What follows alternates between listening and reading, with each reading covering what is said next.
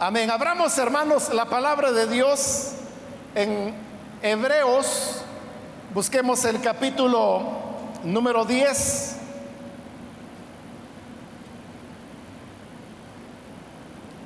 El libro de Hebreos, capítulo 10. Ahí vamos a leer la palabra del Señor.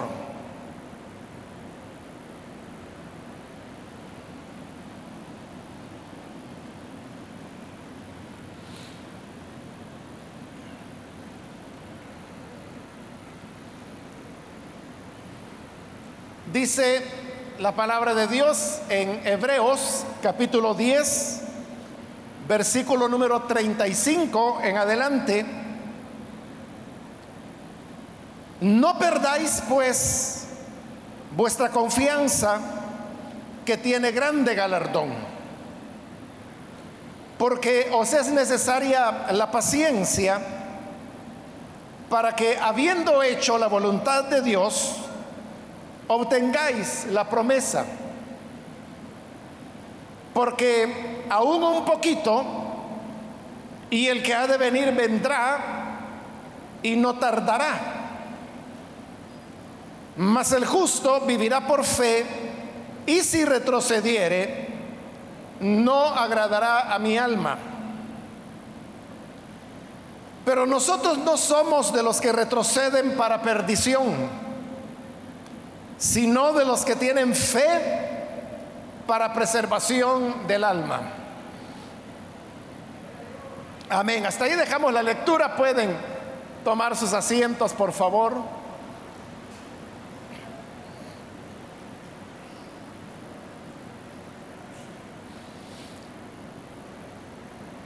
Hermanos, hemos leído en esta oportunidad de este libro que lleva el título de Hebreos, que como su nombre lo dice, estaba dirigido al pueblo hebreo, el cual hace referencia al origen étnico de la nación y que llegó a conocerse como el pueblo de Dios. Ellos, hermanos, tenían una característica y es que por ser hebreos, durante milenios habían tenido la, práctica de la ley de Moisés como un camino de salvación. Y por lo tanto, cuando escucharon el Evangelio, ellos pensaban que habían dos caminos, el de la ley que habían recibido de parte de sus padres y el del Evangelio que lo habían recibido a través de las personas que se los habían anunciado.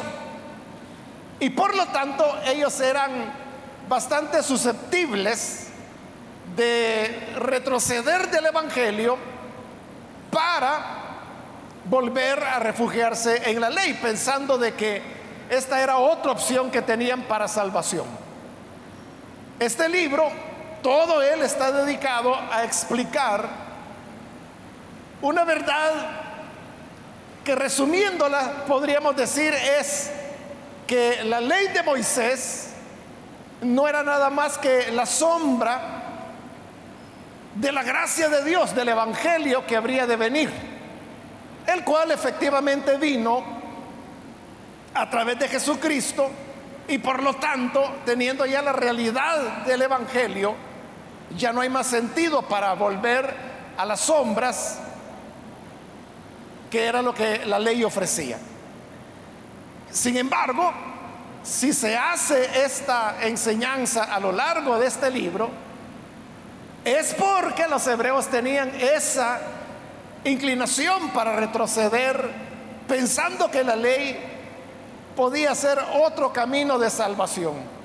Esto se veía precipitado por el hecho que al seguir el Evangelio, ellos afrontaban persecución. En tanto que si seguían el camino de la ley, ahí no había persecución. Por lo tanto, era seductor el concepto de, volver bajo la ley, no solo porque ellos pensaban que podía ser un camino de vida, sino que porque les permitía librarse de las persecuciones que venían sobre los que seguían el Evangelio. Por eso es que en los versículos que hemos leído ahora, encontramos que hay una invitación que se hace para poder ser perseverantes. En el Evangelio siempre, hermanos, se requiere la perseverancia. Porque en una relación con Dios no basta solamente con haber tenido un buen arranque, un buen principio, sino que es necesario que a los pasos iniciales que dimos para seguir a Jesús podamos mostrar una perseverancia, una consistencia en lo que hemos abrazado. En realidad, aquellas experiencias de fe donde las personas creyeron al Evangelio, lo recibieron con entusiasmo y esto lo pudieron hacer por algunas semanas, por algunos meses, en algunos casos podría ser por varios años, pero ese tipo de profesión no tiene mayor valor si al fin y al cabo la persona termina volviendo atrás y abandonando la confianza que tuvo al principio. La verdadera confianza es aquella, hermanos, que uno la sostiene hasta el final. Son aquellas convicciones que definen nuestra vida, definen nuestras decisiones, definen el estilo, la manera como nosotros vamos a vivir. Por eso es que es tan importante que las convicciones puedan retenerse hasta el final. Usted mismo puede pensarlo acerca de cualquier área de la vida que quiera o de cualquier persona. Pero uno a quien admira o a quien uno tiene como digno de ser imitado son las personas que vivieron conforme a sus convicciones, pero que las vivieron hasta el final. El problema es cuando pudo haber personas que mostraron ciertas convicciones, cierta firmeza, y quizás lo hicieron por décadas, pero después de un tiempo retroceden y las convicciones que tan claramente habían marcado su vida desaparecen de la noche a la mañana. Cuando uno piensa en esas personas, realmente no dan, hermanos, anhelos de poder seguir su ejemplo o decir, bueno, esta persona fue alguien que de verdad supo vivir la, la vida. No, no, uno más bien piensa de que era una persona que no estaba tan firme en sus convicciones como parecería ser. Y recuerde que aquí no le estoy hablando del tema de la fe en Jesús. Le estoy hablando de, cualquier otra área de la vida, cualquier otra profesión, cualquier otra convicción que las personas puedan sostener. Esas convicciones no tienen mucho valor si no se mantienen hasta el final. Hace bastantes años, hermano, yo tuve la oportunidad de, de conocer un hermano que él era inclinado a la lectura. Y en una ocasión, platicando con él, él me dijo que él no compraba libros de autores que todavía estuvieran vivos. Sino, me decía él, yo solamente compro los libros de los autores que ya murieron. Y, yo le pregunté, ¿por qué razón? Y él me dice, porque me dice, el que está vivo, todavía existe para él la posibilidad de que en algún momento pueda retroceder o pueda abandonar las convicciones que en algún momento tiene. En cambio me dice, el que ya murió, ese demostró que hasta el último de los días sostuvo su fe y por lo tanto ese tipo de autor es el que yo quiero conocer.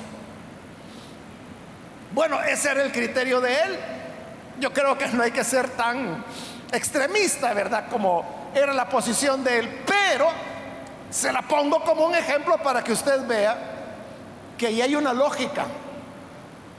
Y la lógica es la que le estoy explicando, que no sirve de mucho que una persona haya podido tener mucha dedicación o muchas convicciones si al final de cuentas la va a cambiar o va a retroceder de su camino. Por eso es que el versículo 35 que hemos leído nos dice la escritura, no perdáis pues vuestra confianza. La confianza en el Señor, la confianza de que estamos en el verdadero camino, no hay que perderla. Y cuando dice no la perdáis, es porque existe la posibilidad que uno lo pueda perder. ¿Qué ocurre cuando por alguna razón usted como padre o madre de familia tiene que entregarle por primera vez la llave de la casa a su hijo o a su hija. ¿Qué ocurre? ¿Qué es lo que usted le dice? Usted le dice, hijo, por favor, cuídala.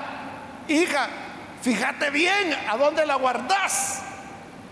Porque usted le está dando algo importante. Y también porque las llaves son pequeñas y existe la posibilidad de perderla. ¿A cuántas personas no les ha ocurrido lo que pierden la llave de una cosa o de otra? La confianza en el Señor también se puede perder. Y, el perder las cosas, hermano, no se da premeditadamente. Si un día usted perdió una llave, es porque hubo un olvido, un descuido, o que usted pensó que la había puesto en tal lugar y resulta que no estaba ahí. Pero nadie pierde las cosas a propósito. Nadie se propone perder algo que sabe que es muy importante. Igual es la confianza en el Señor. Las personas no pierden la fe en el Señor o la perseverancia dentro del camino de Dios porque digan, no, no, yo ya no voy a seguir, no, yo ya tomé la decisión. Es que mire, yo en mi plan de vida había decidido servir a Dios 22 años. Ya después de eso yo dije, ya no, ya es suficiente. Nadie piensa así. Toda la gente lo que quiere es responder a las palabras que Apocalipsis dice sé fiel hasta la muerte y yo te daré la corona de la vida. Ese es el ideal de uno. Los creyentes que abandonaron su confianza en el Señor no fue porque lo hicieron premeditadamente, es porque perdieron la confianza. ¿Y cómo se pierde la confianza? Se pierde por descuido, por las circunstancias, por los elementos que se dan. Así pierde la gente las llaves, el lapicero. Hay gente, hermanos, que hasta en un parqueo grande pierden el vehículo. O cuando la persona sale del almacén, hoy que hacen tantas construcciones, ¿verdad? De centros comerciales que tienen varias plantas, varios pisos de parqueo subterráneo Usted sale del almacén y ya no se acuerda, bueno, ¿y en qué, en qué piso me quedé? Ya no se recuerda si está en el E1, estacionamiento 1, E2, E3. ¿Y en cuál fue? Y tiene que comenzar a caminar para ver a dónde lo dejó. O sea, fue por un descuido. No fue porque usted dijo, lo voy a dejar ir bien escondido y ojalá que se me olvide. No, no fue así. Es de la confianza en el Evangelio. Es porque se dieron ciertas circunstancias ciertas distracciones en la cual usted ni estaba pensando en perder la confianza en el Señor. Pero la vida lo fue llevando como una corriente que lo arrastra y cuando se da cuenta, la ha perdido. Por eso es que el versículo dice, no perdáis vuestra confianza. Nosotros debemos perseverar. Si quiere, debemos perseverar tercamente tercamente en la confianza que tenemos en el Señor. ¿Y por qué tenemos que perseverar? Dice el 35, porque tiene grande galardón. Es decir, nuestra confianza en el Señor no es por algo vano, no es solamente por las satisfacciones que trae el hecho de servir al Señor, de confiar en Él. Confiar en Cristo, hermanos, es una de las cosas más satisfactorias de la vida. Eso es lo que nos permite estar acá. Eso es lo que nos sostiene como creyentes. Pero como que si eso fuera poco, se nos promete que hay un galardón grande que está a futuro. Estos galardones son de carácter eterno. La Biblia habla de la corona de la vida, habla de la corona de justicia, habla de la corona de gloria. Son diversas coronas, recompensas que el Señor ha prometido para los que retienen su confianza hasta el fin. Jesús dijo que el que era fiel, a uno lo pondría sobre cinco ciudades, a otro sobre diez ciudades. A sus apóstoles les dijo, ustedes se sentarán conmigo en doce tronos y vamos a reinar sobre las doce tribus de Israel. Jesús dijo, al que venza, le daré que se siente en mi trono, así como yo me he sentado en el trono de mi Padre. Esos son los galardones que el Señor tiene para su pueblo. Y esto, hermanos, de tener en mente el mundo por venir, es el que nos debe sostener en medio de las luchas. Porque como le dije, el problema con los hebreos era que sabían que al seguir el camino del Evangelio habría persecuciones. Hermano, pero eso no solo fue para los hebreos y no solo fue para hace dos mil años. Las persecuciones por causa del Evangelio existen hoy y existirá todo el tiempo que haya creyentes sobre este planeta. En este mismo capítulo, por ejemplo, en el versículo 32 dice, pero traed a la memoria los días pasados en los cuales, después de haber sido iluminados, oiga, ¿qué les había pasado por haber sido iluminados? Que la gente los felicitó y dijeron, que bien, está siguiendo un buen camino, sigue adelante, eso les dijeron. No, dice el versículo 32. Después de haber sido iluminados, sustuvisteis gran combate de padecimientos. El 33. Por una parte, ciertamente con vituperios y tribulaciones fuisteis hechos espectáculo.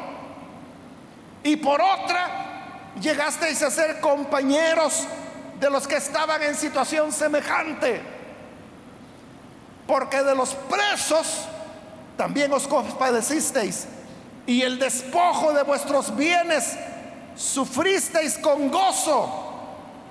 Note de qué está hablando. Todas las cosas que ha mencionado. Ha mencionado combate de padecimientos. Ha mencionado vituperios. Ha mencionado tribulaciones. Ha mencionado ser hecho espectáculo. Ha mencionado despojo de vuestros bienes. Ha mencionado sufrir con gozo. Esa es la vida cristiana. La escritura dice, los que quieran vivir piadosamente sufrirán persecución. Jesús dijo a sus discípulos, si esto han hecho con el árbol verde, ¿qué no van a hacer con el seco? Si a mí me han aborrecido, dijo el Señor, a ustedes también los aborrecerán. Entonces, el Evangelio es un camino de lucha, de escarnios, de insultos. Hermano, le van a decir de todo. como dice ahí, lo van a convertir en espectáculo. Y usted sabe que los espectáculos son públicos. Entonces, públicamente lo van a, vituperar, lo van a ofender, lo van a humillar, van a decir, hermano, todas las ocurrencias que se les venga a su cabeza perversa. ¿Y todo esto por qué? Por su confianza en el Señor. ¿Por qué cree usted que los creyentes son perseguidos? ¿Por qué cree usted que Jesús dijo que, nos iban a aborrecer? Simplemente porque el que cree en Jesús, por creer en Él, por tener la confianza puesta en Él, habla las palabras de Cristo. Y las palabras de Cristo son palabras de verdad, de honestidad, de sinceridad. Son llamados al arrepentimiento. Son señalamientos para dejar la maldad, para dejar el engaño y para venir a una reconciliación con Dios. Eso el mundo no lo puede tolerar. Y como no lo tolera, viene el vituperio, viene el despojo de los bienes, viene la persecución, viene incluso la prisión, dice. Pero por esa causa, no pierdan vuestra confianza. Las luchas podrán venir, pero no pierdas la confianza. Los ataques vendrán, pero no pierdas la confianza. Se van a burlar de ti, van a decir, que no tienes dignidad. O van a decir que no tienes cabeza. Pero no pierdas la confianza, porque esta tiene un galardón grande. Las dificultades que podamos enfrentar en esta vida son nada comparados con la gloria que nos espera.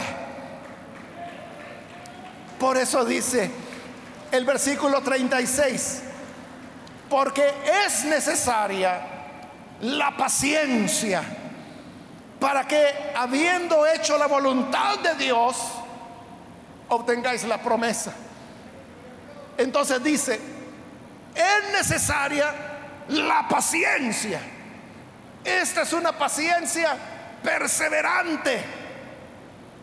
Paciencia, usted sabe, es la cualidad que nos permite esperar el tiempo que sea necesario.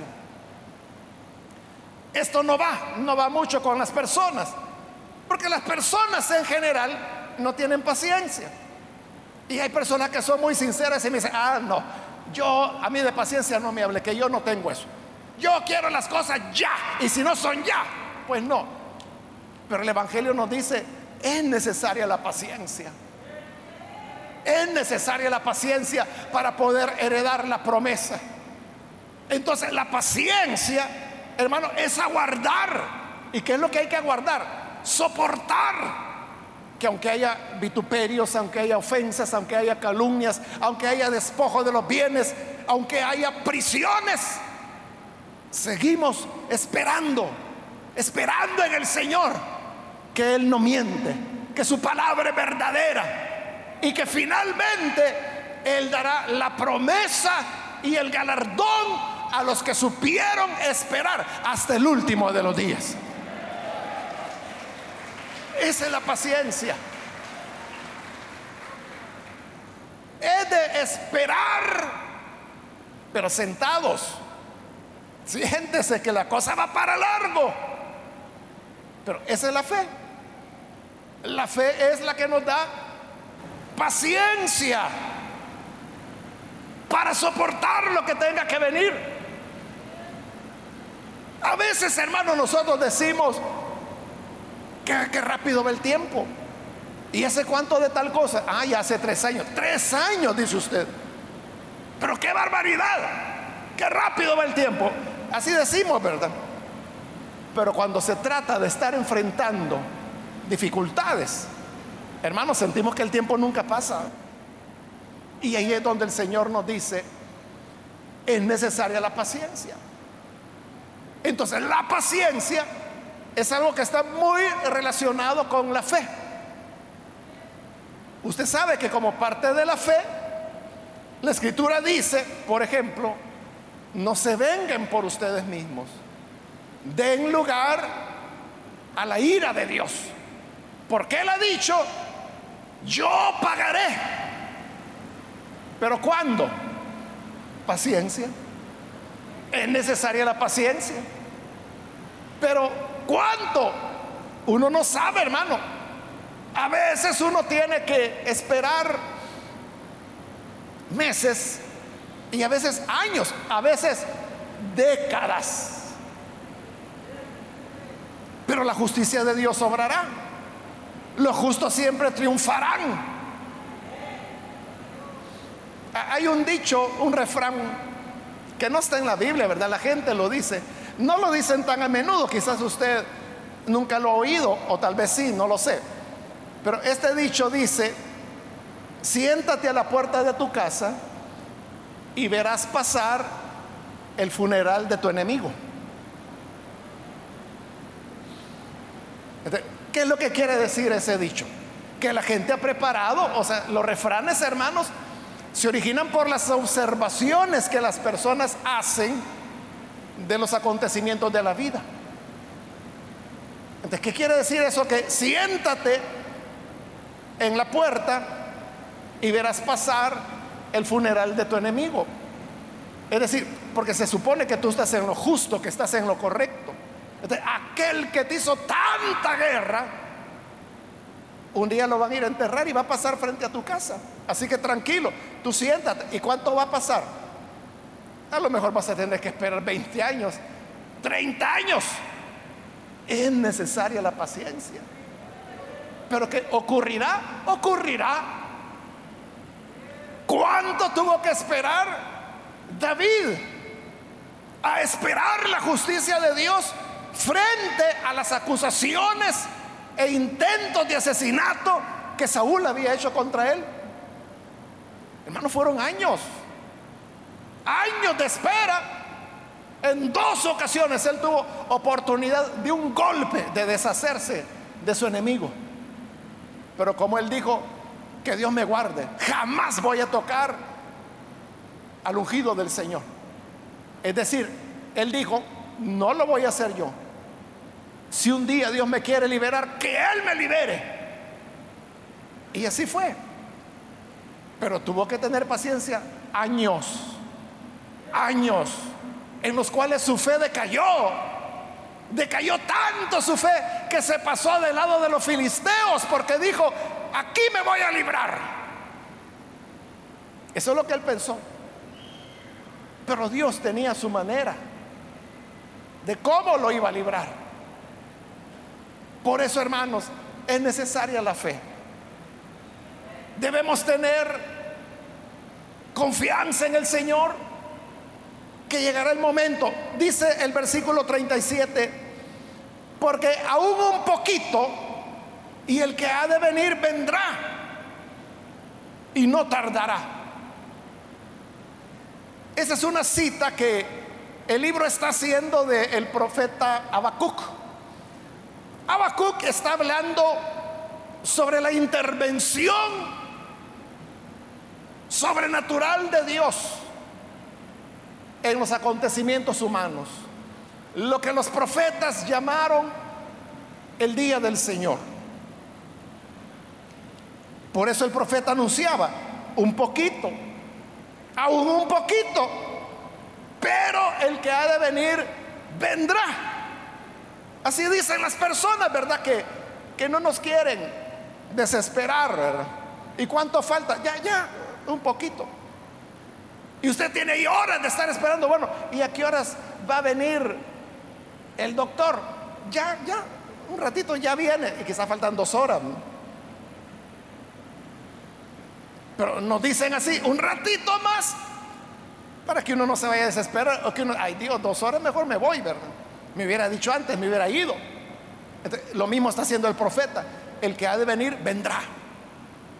El Señor vendrá. El Señor finalmente intervendrá en los asuntos humanos.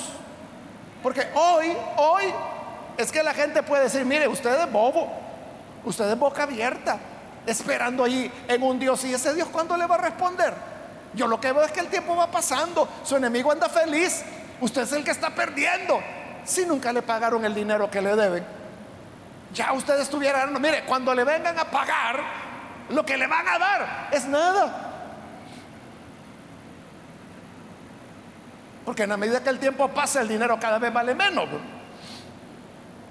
Pero el que ha de venir vendrá.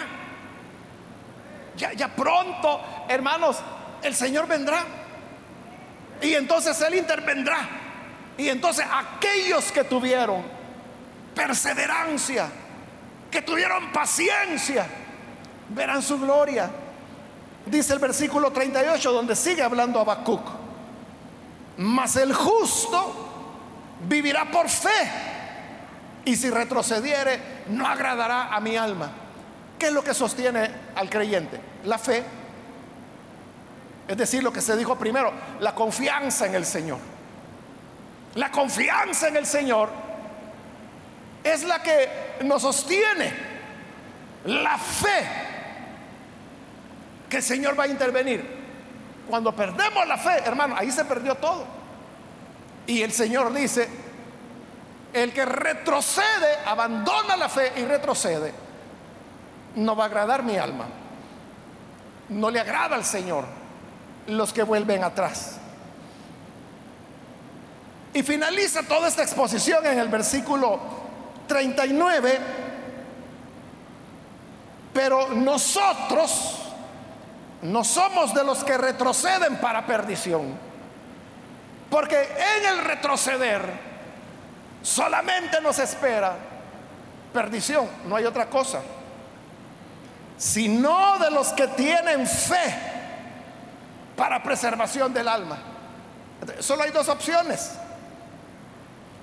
Aquellos que retroceden y retroceden para su perdición. O aquellos que tienen fe y que por la fe que tienen serán preservados para heredar la promesa del Señor, para heredar el galardón que Él ha prometido.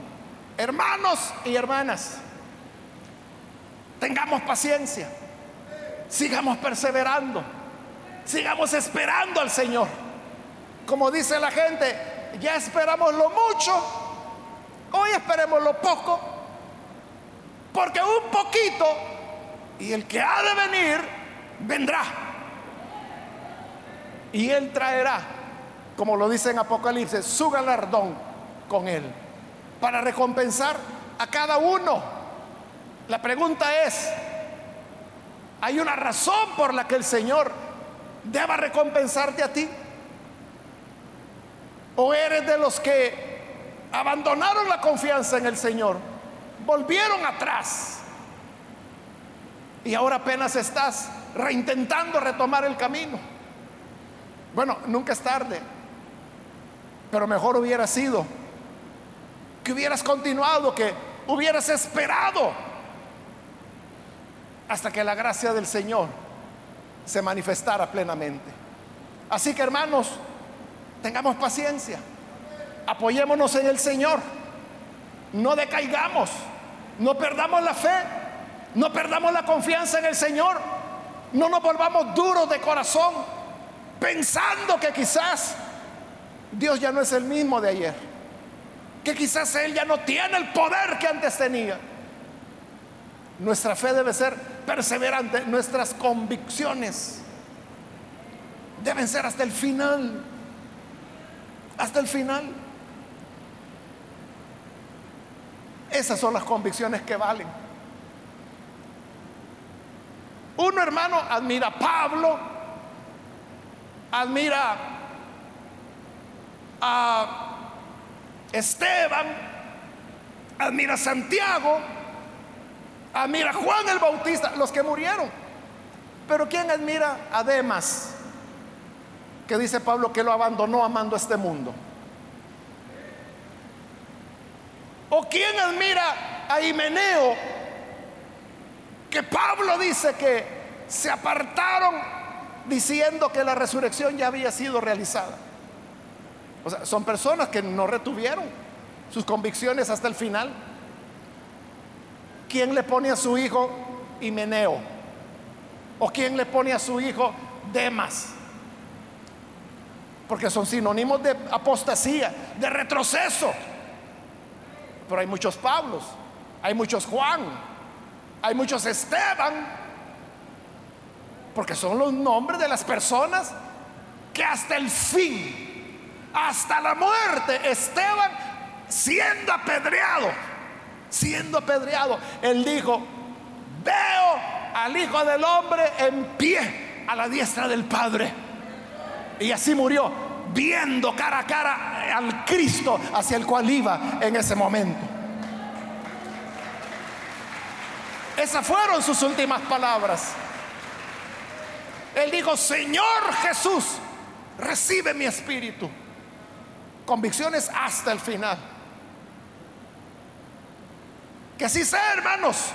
Y que nosotros persistamos. Persistamos, no volvamos atrás. Persistamos porque esto vale la pena. No pierdan la confianza, dice. Tiene grande galardón. Aún si no hubiera galardones, hermanos. Conservar la confianza es tan hermoso que por sí solo vale, aunque no haya galardón. Pero hay galardones. Hay galardones. Entonces no perdamos nuestra confianza. Perseveremos porque es necesario tener paciencia. Paciencia, hermano. Paciencia, hermana. Sigamos adelante. ¿Y hasta cuándo? Paciencia. Sigamos. El que ha de venir vendrá. Mientras viene, es necesaria la paciencia. En paciencia ganaremos nuestras vidas, dice la escritura. En la paciencia está la clave para permanecer con el Señor hasta el fin. Vamos a orar, hermanos, vamos a cerrar nuestros ojos.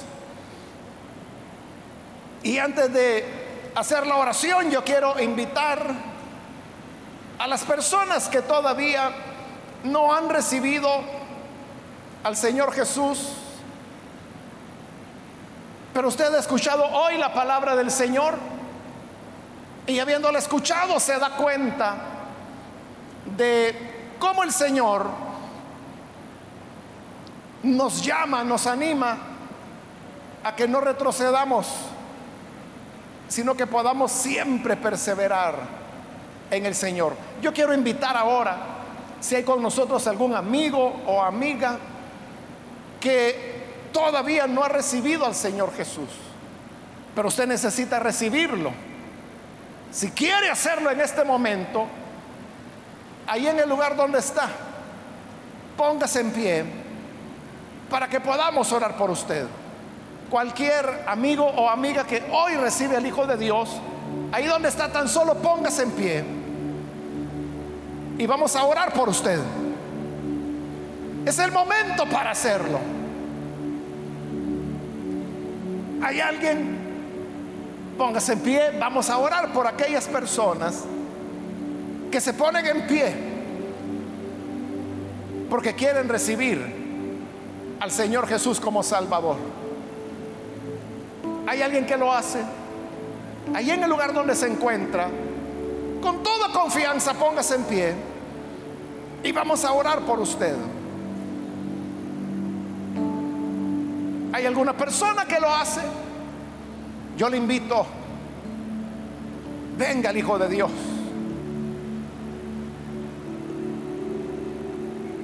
Es necesaria la paciencia. También quiero invitar si hay hermanos o hermanas que se han alejado del Señor, pero necesita reconciliarse. Entonces también donde está puede ponerse en pie muy bien, aquí hay una persona, que Dios lo bendiga. Alguien más que necesita venir al Señor por primera vez o necesita reconciliarse. Póngase en pie y vamos a orar por usted.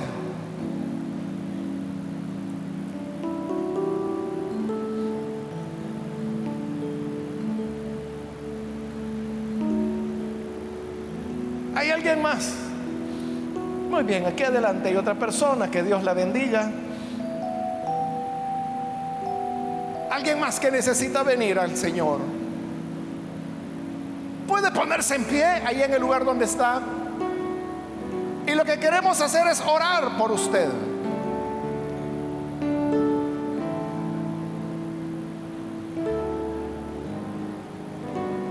¿Hay alguien más que lo hace? Acérquese al Señor. La puerta está abierta. El Señor lo está esperando con los brazos abiertos. No lo deje pasar. Acérquese, venga. Oraremos por usted. Alguien más. Alguien más que necesita venir a Jesús. Es primera vez o necesita reconciliarse. Venga. Y vamos a orar por usted.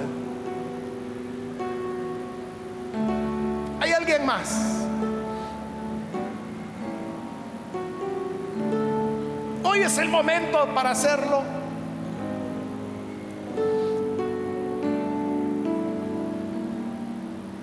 Estoy por terminar la invitación, pero hago la última llamada. Si hay alguien más que necesita venir al Señor Jesús por primera vez o necesita reconciliarse, póngase en pie y aproveche hoy porque esta fue ya la última llamada que hice y vamos a orar. ¿Hay alguien más que lo hace?